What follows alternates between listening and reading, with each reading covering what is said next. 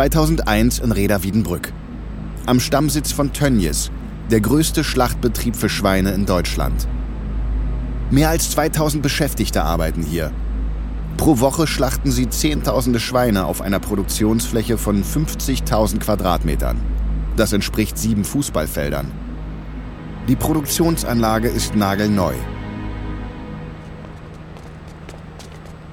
Clemens Tönnies, Geschäftsführer und Inhaber des Unternehmens, führt gerade einige Politikerinnen und Politiker durch den Betrieb. Die Gruppe betritt einen Stall. Hier werden die Schweine angeliefert. Das Licht ist gedimmt und ein strenger Geruch liegt in der Luft. An einer Wand hängt ein verschmutztes Plakat mit der Aufschrift Schont die Kreatur. Das ist die beste Qualitätssicherung. Clemens Tönnies richtet das Wort an die Gruppe.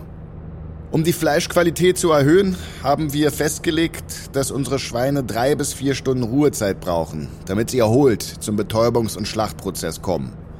Zu diesem Zweck werden die Tiere nach dem Transport in diesen Stall gebracht, wo sie sich akklimatisieren können. Er zeigt auf eine Laderampe, über die die Tiere in die Halle hereingeführt werden. Von dort leiten Korridore die Schweine zu einem grün beleuchteten Durchgang. Aus Lautsprechern erklingt Entspannungsmusik. Die Musik und die grüne Farbe sollen einen beruhigenden Effekt auf die Tiere haben. In der hinteren Reihe wendet sich eine Politikerin an ihren Kollegen. Siehst du das große Schild da an der Decke? Treiben mit elektrischen Treibstöcken strengstens verboten. Für wen das wohl da hängt? Der Tierschutzbeauftragte von Tönnies hat das Gespräch mitgehört. Er schaltet sich ein. Elektrotreiber sind bei uns komplett verboten. Wir wollen, dass die Angestellten die Tiere mit akustischen Reizen treiben. In die Hand klatschen oder auch mit den Tieren sprechen, dann laufen sie auch. Die Politikerin blickt vielsagend zu ihrem Kollegen. Mit Beifall in den Tod. Das nenne ich grausam. Die Schweine liegen dicht an dicht in den Gängen. Nicht, weil Platz fehlt, davon ist genug da. Aber Schweine sind soziale Wesen. In fremden Umgebungen kauern sie sich gern zusammen. Plötzlich springt die Sprinkleranlage an und verteilt einen feinen Sprühregen über dem Gang. Die Schweine werden mit temperiertem Wasserdampf besprüht. Das ist wie ein Wecker. Wir Menschen finden es schließlich auch angenehmer, eine Aufwachphase zu haben, bevor es losgeht. Die Schweine erheben sich. Nicht panisch, aber hin und wieder wird gerempelt. Tönnies führt die Gruppe einige Schritte weiter. Er zeigt auf den Boden der Halle. Übrigens, Sie befinden sich in Europas einzigem Stall mit Fußbodenheizung. Es ist noch nicht lange her, da sagte jemand zu mir, Clemens, wenn ich ein Schwein wäre, dann möchte ich eigentlich gerne bei dir geschlachtet werden. Clemens Tönnies führt die Gruppe weiter und zeigt zum hinteren Ende der Anlage. Hinter dem grünen Licht werden die Schweine betäubt und geschlachtet, bevor sie die Zerlegung erreichen. Dazu kommen wir gleich. Unsere Strategie hinter all dem ist, das Monopol der Metzger zu brechen und eine neue Schiene des Fleischverkaufs aufzumachen.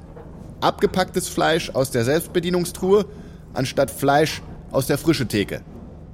Der Verzicht auf Theke und Metzger ermöglicht uns billigeres Fleisch und damit mehr Umsatz. Nach der Führung freue ich mich. Sie der Politiker in der hintersten Reihe wendet sich an seine Kollegin neben ihm. Wenn sich diese industrielle Abfertigung im großen Stil etabliert, dürfte von den heimischen Metzgern nicht mehr viel übrig bleiben. Die Kollegin nickt. Ist Tönnies nicht selbst gelernter Metzger, so wie sein Vater vor ihm? Die beiden Gäste wissen nicht, ob sie beeindruckt sein sollen von der Führung oder erschüttert wegen der Heftigkeit, mit der Tönnies der eigenen Zunft den Kampf ansagt. Für Clemens Tönnies ist die neue Fabrik eine logische Konsequenz von Wachstum und Expansion. Eine Abkehr davon würde alles in Frage stellen, wofür Clemens Tönnies gemeinsam mit seinem Bruder Bernd gearbeitet hat. Doch wie lange ist ungebremstes Wachstum vertretbar, wenn der Rohstoff dafür lebende Tiere sind?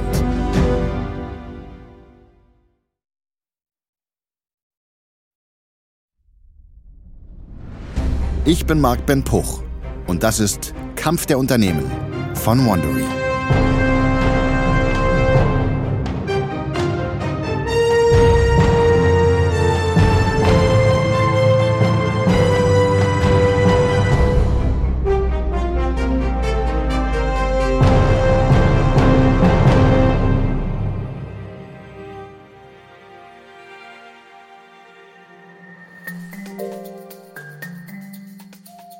Der letzten Folge ist eine kleine Metzgerei aus Rügenwalde zur deutschlandweit bekannten und beliebten Traditionsmarke herangewachsen.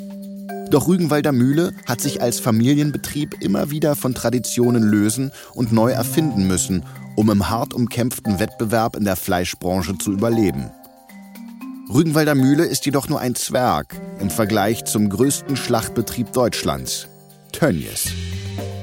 Ebenfalls aus einem Familienbetrieb entstanden, wurde Tönnies binnen weniger Jahrzehnte zu einem der führenden Fleischkonzerne in Europa. Wie konnte ein kleiner und traditionsbewusster Betrieb aus Ostwestfalen so schnell wachsen? Und wieso ist Tönnies heute bei Kritikerinnen und Kritikern so umstritten? Das ist die zweite Folge unserer Staffel Rügenwalder Mühle vs. Tönnies. Vom Metzgersohn zum Schweinekönig.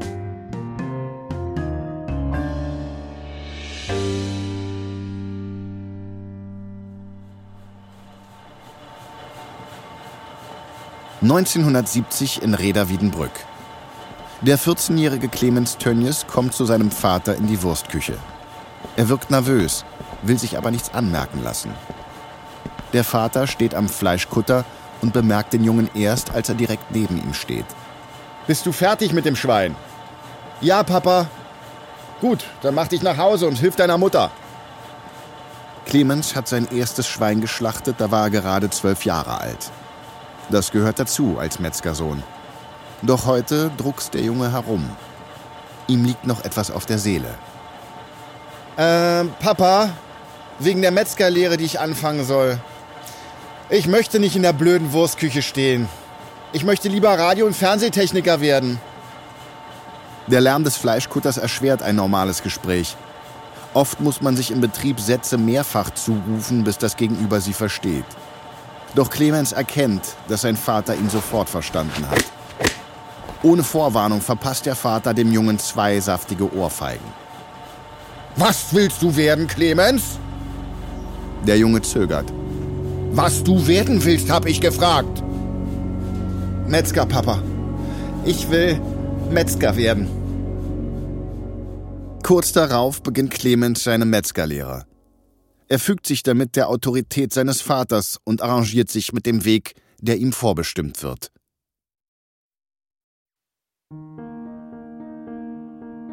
Clemens Tönnies wird 1956 im westfälischen Reda geboren, dem heutigen Reda Wiedenbrück. Zur Welt kommt er in der väterlichen Schlachterei.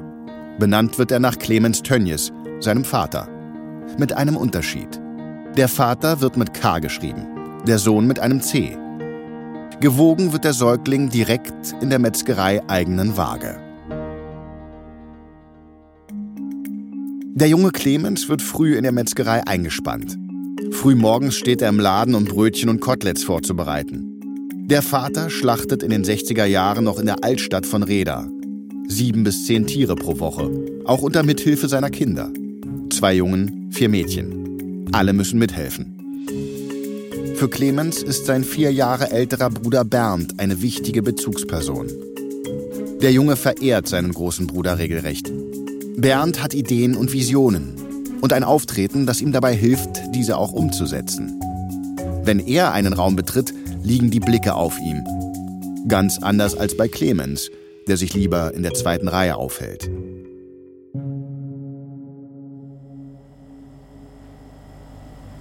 1971 in Reda Wiedenbrück. Der 15-jährige Clemens folgt seinem großen Bruder in die Fleischerei.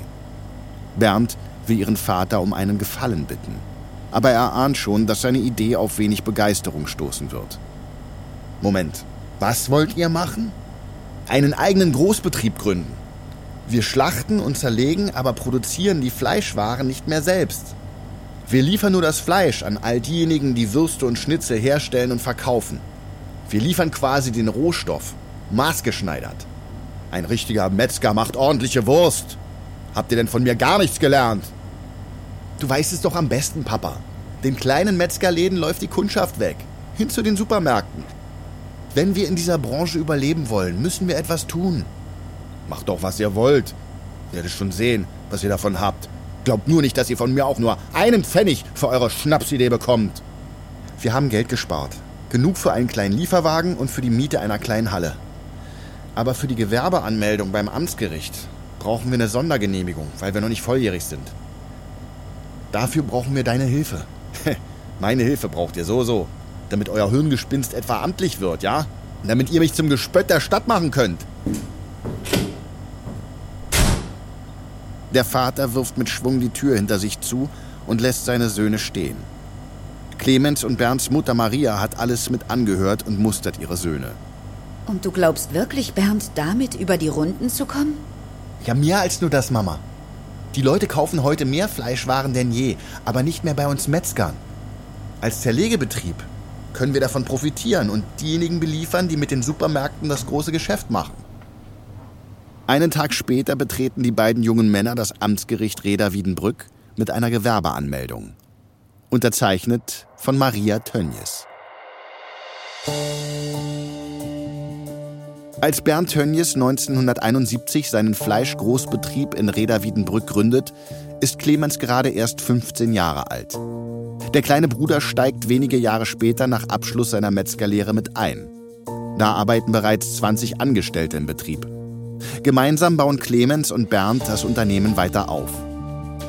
1982 wird Clemens dann zum Teilhaber. Aber er erhält nur 40 Prozent der Anteile. Dass ihm die Hälfte des gemeinsamen Unternehmens verwehrt bleibt, empfindet Clemens als Affront. Schließlich packt er ebenso hart an wie sein Bruder. Aber er ordnet sich unter. Vorerst. Anfangs stehen die Brüder noch selbst in der alten Halle an den Holztischen und zerlegen von Hand. Die Geschäfte laufen gut, aber nicht überragend. Das große Wachstum kommt erst mit der Wende.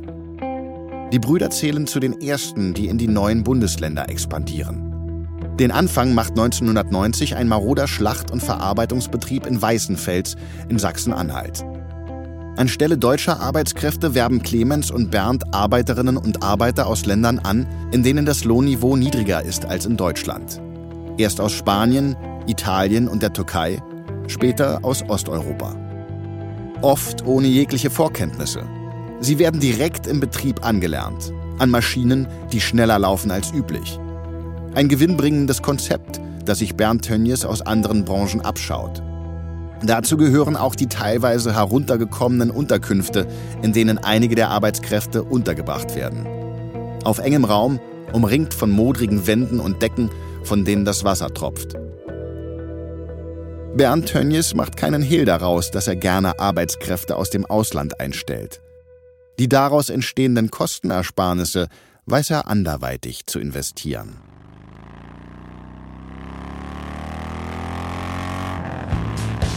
Unweit der maroden Wohnungen in Reda-Wiedenbrück fährt ein junger Mann Anfang 30 mit einer vergoldeten Harley Davidson durch die Straßen. Es ist Bernd Tönjes, der mit seinem Edelmotorrad vor TV-Kameras posiert. Er schämt sich nicht für seinen Erfolg. Er läuft in feinen Anzügen durch die Welt und blickt stolz auf sein kleines Fleischimperium. Sein Plan ging auf. Seine Firma, die B und C Tönjes Holding, wächst und gedeiht im Windschatten der großen Discounter ganz wie er es seinem Vater prophezeit hatte. Dieser hat mittlerweile seinen Irrtum eingesehen und arbeitet zusammen mit Mutter Tönnies selbst für die erfolgreichen Söhne.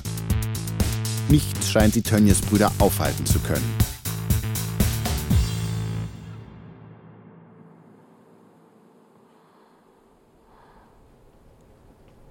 »1. Juli 1994 in Reda-Wiedenbrück, im Haus von Clemens Tönnies. Es ist mitten in der Nacht, als plötzlich das Telefon klingelt.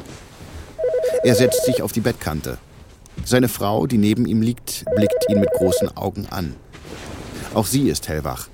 Die beiden ahnen, was für ein Anruf sie mitten in der Nacht erwartet. Clemens Tönjes zögert einen Moment und greift schließlich nach dem Telefonhörer. Eine blecherne Männerstimme erklingt am anderen Ende. Clemens hört nur zu nickt im Stillen. Er weiß längst, was die andere Stimme ihm mitteilen wird. Als der Mann in der Leitung fertig ist, bedankt er sich und legt auf. War es die Klinik? Clemens nickt langsam. Der Chefarzt. Bernd ist gestorben. Mein Bruder ist tot.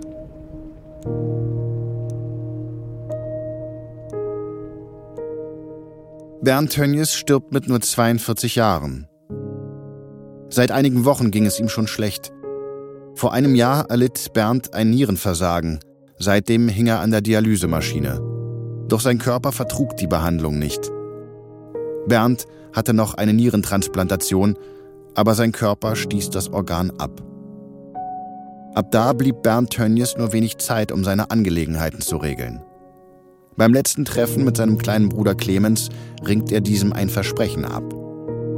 Er solle sich um seinen Verein Schalke 04 kümmern, zu dessen Präsident sich der kranke Bruder noch wenige Monate vor seinem Tod wählen ließ. Clemens verspricht es.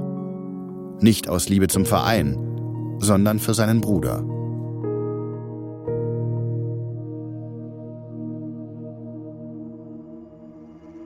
Bernd gibt seinem Bruder außerdem Anweisungen und Ratschläge, wie dieser nach seinem Tod die Firma weiterführen soll. Er hat klare Vorstellungen, die jedoch nicht nur seinen Bruder mit einschließen. Bernd hinterlässt zwei Söhne. Sie sollen sein betriebliches Vermögen erhalten, wenn sie das 30. Lebensjahr vollendet haben. Darunter die Mehrheitsbeteiligung am Unternehmen von 60 Prozent. Eine Kränkung, die Clemens Tönnies bis heute spürt und die ihn noch ein Jahrzehnt lang begleiten wird bis er schließlich einen Weg findet, an mindestens 50 Prozent des Unternehmens zu gelangen. Es ist der Anfang eines jahrzehntelangen Machtkampfs, der die Familie Tönnies fast zerreißen wird.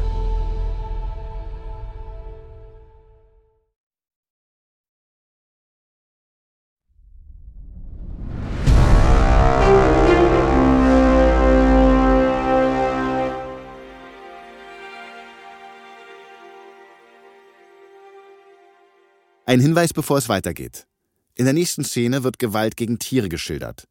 Wenn du dich damit nicht wohlfühlst, überspringe bitte die nächsten drei Minuten.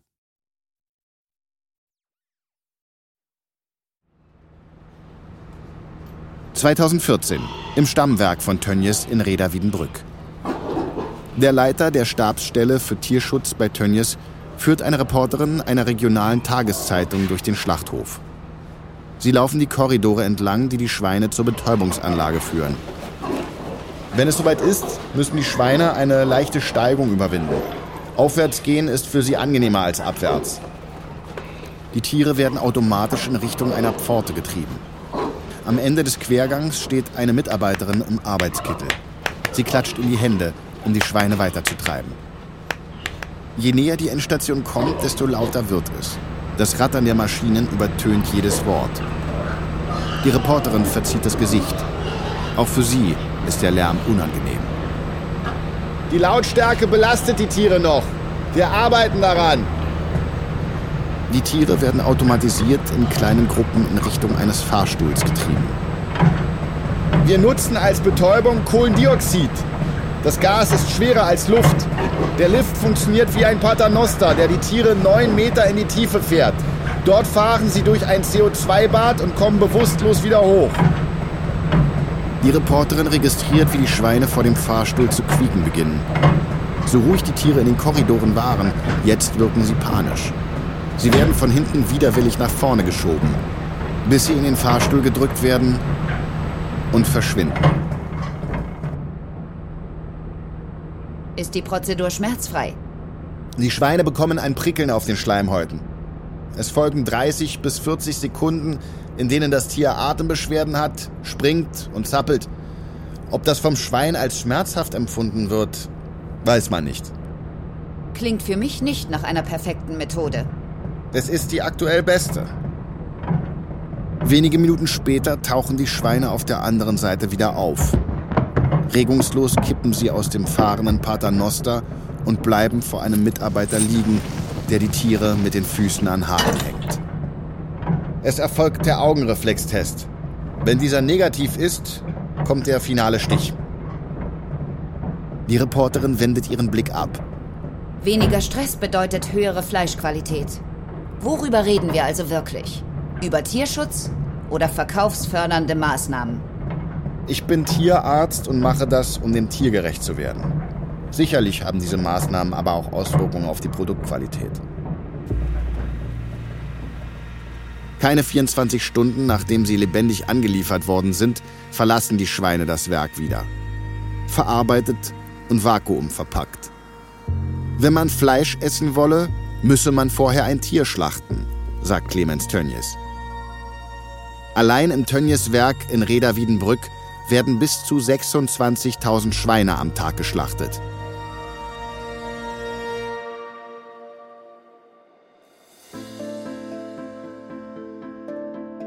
Clemens Tönnies setzt darauf, die Vision seines Bruders voranzutreiben und die Firma weiter auszubauen. Noch zu Lebzeiten haben er und sein Bruder eine neue Betriebsstätte am Rande von Reda Wiedenbrück geplant. Der künftige Tönnies Stammsitz. Der größte und modernste Schweineschlachtbetrieb Deutschlands. 1997 wurde der Betrieb eingeweiht. Ein Vorzeigestall mit PR-trächtiger Bodenheizung und Ruhekorridoren für die Schweine. Kritiker hingegen sagen, eine auf Effizienz optimierte Tötungsfabrik, die in den kommenden Jahren auf eine Fläche von 160.000 Quadratmetern heranwachsen wird. Mehr als 20 Fußballfelder. Das größte Fleischwerk der Welt. Clemens Tönnies wird von ehemaligen Wegbegleitern nachgesagt, dass er so weit gehe, wie er gerade noch dürfe. Er verstoße zwar nicht gegen Auflagen, reize sie aber aus. Dabei sei er weder besonders schlau noch besonders dumm, wie der Konzernchef selbst über sich sagt. Kritiker attestieren ihm hingegen eine ausgeprägte Bauernschleue. Er verstünde sich darauf, regelmäßig Verbesserungen für Tierwohl und Mensch auszuhebeln, um den Gewinn nicht zu gefährden. Doch Tönnies muss sich nicht nur regelmäßig mit Kritikerinnen und Kritikern herumschlagen, die den Umgang des Unternehmens mit Mensch und Tier bemängeln. Auch die Behörden nehmen das Unternehmen immer häufiger ins Visier. 12. September 2007 im Tönnies Stammwerk in Reda-Wiedenbrück. Am Werkstor stehen zwei Sicherheitsmänner. Sie kontrollieren die Lastwagen, die im Werk ankommen und das Werk verlassen. Und sie helfen Gästen, sich auf dem verwinkelten Gelände zu orientieren. Plötzlich biegen zwei Polizeiwagen von der Hauptstraße auf das Tönnies-Areal ein und nähern sich dem Haupttor. Oha, was die wohl wollen? Quatsch nicht. Ruf lieber die Leute in der Rechtsabteilung an. Die werden sich freuen. Aus dem ersten Streifenwagen steigen zwei Personen in Uniform aus. Sie nähern sich dem Werkstor und zeigen ihre Ausweise. Guten Morgen, Kriminalhauptkommissarin Beck mein Name. Das ist mein Kollege Smits. Wir kommen im Auftrag der Staatsanwaltschaft Bochum. Hinter uns sehen Sie die Kollegen der Steuerfahndung. Wir haben einen Durchsuchungsbefehl für diesen Betrieb. Einen Moment bitte, wir kündigen Ihren Besuch gerade an. Sobald wir das Okay bekommen, fahren Sie bitte direkt durch zum Verwaltungsgebäude. Der Kollege im Wachhäuschen spricht hektisch in den Hörer. Einen kurzen Moment später nickt er und legt wieder auf. Er streckt seinen Daumen in die Höhe. In Ordnung, Sie werden erwartet. Das Metalltor öffnet sich langsam und die beiden Fahrzeuge setzen sich in Bewegung. Der zweite Sicherheitsmann gesellt sich zu seinem Kollegen und blickt den Wagen hinterher. Die wievielte Durchsuchung ist das? Die dritte? Die fünfte? Aber wer zählt schon mit, war? Die Staatsanwaltschaft durchsucht an diesem Morgen rund 30 Wohn- und Geschäftsgebäude des Unternehmens in sechs Bundesländern sowie auf Zypern. Darunter auch die Privatvilla von Clemens Tönnies. Bereits seit 2006 ermittelt die Bochumer Staatsanwaltschaft gegen den Firmenchef und weitere Personen des Unternehmens. Der Vorwurf? Verdacht auf Schmiergeldzahlungen, Schwarzarbeit und Steuerhinterziehung. Das Unternehmen soll mutmaßlich Zulieferer betrogen sowie illegale Arbeitskräfte beschäftigt haben.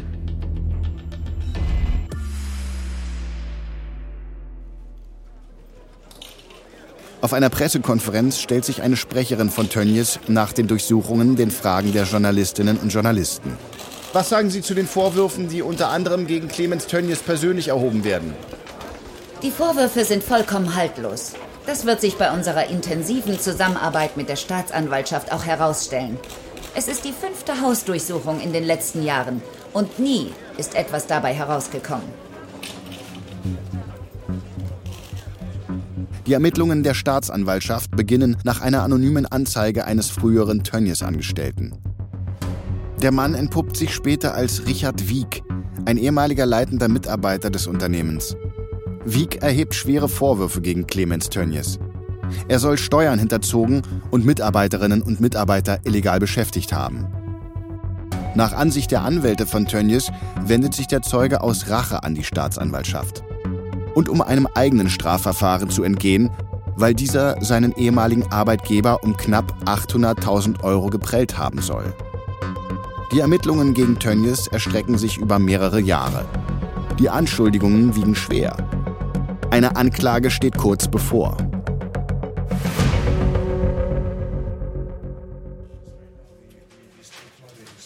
Anfang November 2009 in einer Nachrichtenredaktion. Bei einer Journalistin, die schon lange zum Fall Tönnies recherchiert, klingelt das Telefon. Nach ein paar Minuten legt sie auf und wendet sich an ihren Kollegen. Meine Quelle hat mir was geflüstert. Kannst du dich an Richard Wieg erinnern? Du weißt schon, der Tönnies-Insider, der die Bochumer Staatsanwaltschaft auf die Spur Clemens Tönnies gebracht hat. Klar. Was ist mit dem? Er ist tot. Während den laufenden Ermittlungen gestorben, die er als Hauptbelastungszeuge selbst angestoßen hatte. Unter ungeklärten Umständen, wie es heißt. Wie ungeklärte Umstände? Der Kronzeuge des bislang größten Ermittlungsverfahrens in der Fleischbranche fällt einfach so tot um? Wart's ab. Das Beste kommt noch. Im Blut von Wieg wurde eine hohe Konzentration des Schwermetalls Cadmium gefunden. Er hatte das toxische Zeug in hundertfacher Konzentration im Körper. Also könnte er vergiftet worden sein? So sieht es zumindest die Staatsanwaltschaft. Aber weil diese weder aufklären kann, wer Wieg vergiftet haben könnte, noch ob das Schwermetall tatsächlich die Todesursache war, ist der Zeuge offiziell eines natürlichen Todes gestorben. Zu diesem Zeitpunkt wird seit mehr als vier Jahren gegen Tönnies ermittelt. Nach dem Tod des Hauptbelastungszeugen erklärt die Staatsanwaltschaft, man versuche, sich bei der Beweislage nicht in erster Linie auf den verstorbenen Hinweisgeber zu stützen. Doch die Fahnder finden in den allermeisten Fällen keine Beweise. Die Liste der Vorwürfe gegen Tönnies wird kürzer, bis das Landgericht Essen am Ende nur noch ein Verfahren wegen, Zitat, vorsätzlichen Inverkehrbringens von Lebensmitteln unter irreführender Bezeichnung eröffnet. Clemens Tönnies und zwölf Mitangeklagte sollen dafür verantwortlich sein, dass Millionen Packungen von falsch etikettiertem Hackfleisch an Discounter verkauft wurden, die weniger Rindfleisch enthielten als angegeben.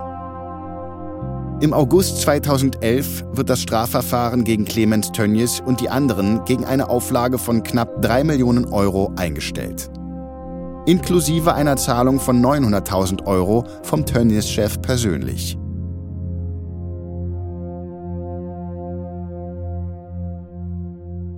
Clemens Tönnies entgeht mit der Einstellung des Strafprozesses einer Vorstrafe. Auch die juristischen Probleme für sein Unternehmen sind abgewendet. Doch das war erst der Anfang. Dem Konzernchef stehen schwierige Zeiten bevor. Denn das Verhalten von Verbraucherinnen und Verbrauchern verändert sich. Das Wohl der Tiere rückt zusehends in den Fokus der Öffentlichkeit. Und damit wächst auch die Kritik am Geschäftsmodell, das Tönnies groß gemacht hat. In der nächsten Folge treffen wir die Konkurrenten Tönnies und Rügenwalder Mühle in noblen Hinterzimmern, wo sie gemeinsame Sache machen und vom Bundeskartellamt bei illegalen Preisabsprachen ertappt werden.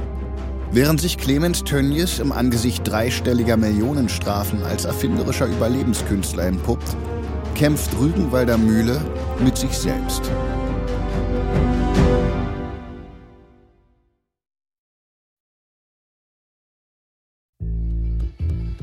Das war Folge 2 von Kampf der Unternehmen, Rügenwalder vs. Tönnies von Wondery. Wenn du mehr über Tönnies erfahren möchtest, empfehlen wir dir den Zeitartikel Der König der Schweine von Anne Kunze und Stefan Willecke, die ZDF-Reportage Das System Tönnies oder den Spiegelartikel Der Kotelett-Kaiser und sein brutales Geschäft mit dem Billigfleisch. Ein Hinweis zu den Dialogen, die du gehört hast. Wir wissen natürlich nicht genau, was gesprochen wurde. Alle Dialoge basieren nach bestem Wissen auf unseren Recherchen. Kampf der Unternehmen ist eine Produktion von Studio J für Wondery. Ich bin Marc Ben Puch. Und ich bin Aline Staskowiak. Olindo Frick hat die Folge geschrieben. Für Studio J Produzent Aljoscha Kupsch. Executive Producer Janis Gebhardt. Sounddesign Florian Weimer. Für Wondery Producer Patrick Fiener. Executive Producer Tim Kehl, Jessica Redburn und Marshall Louis.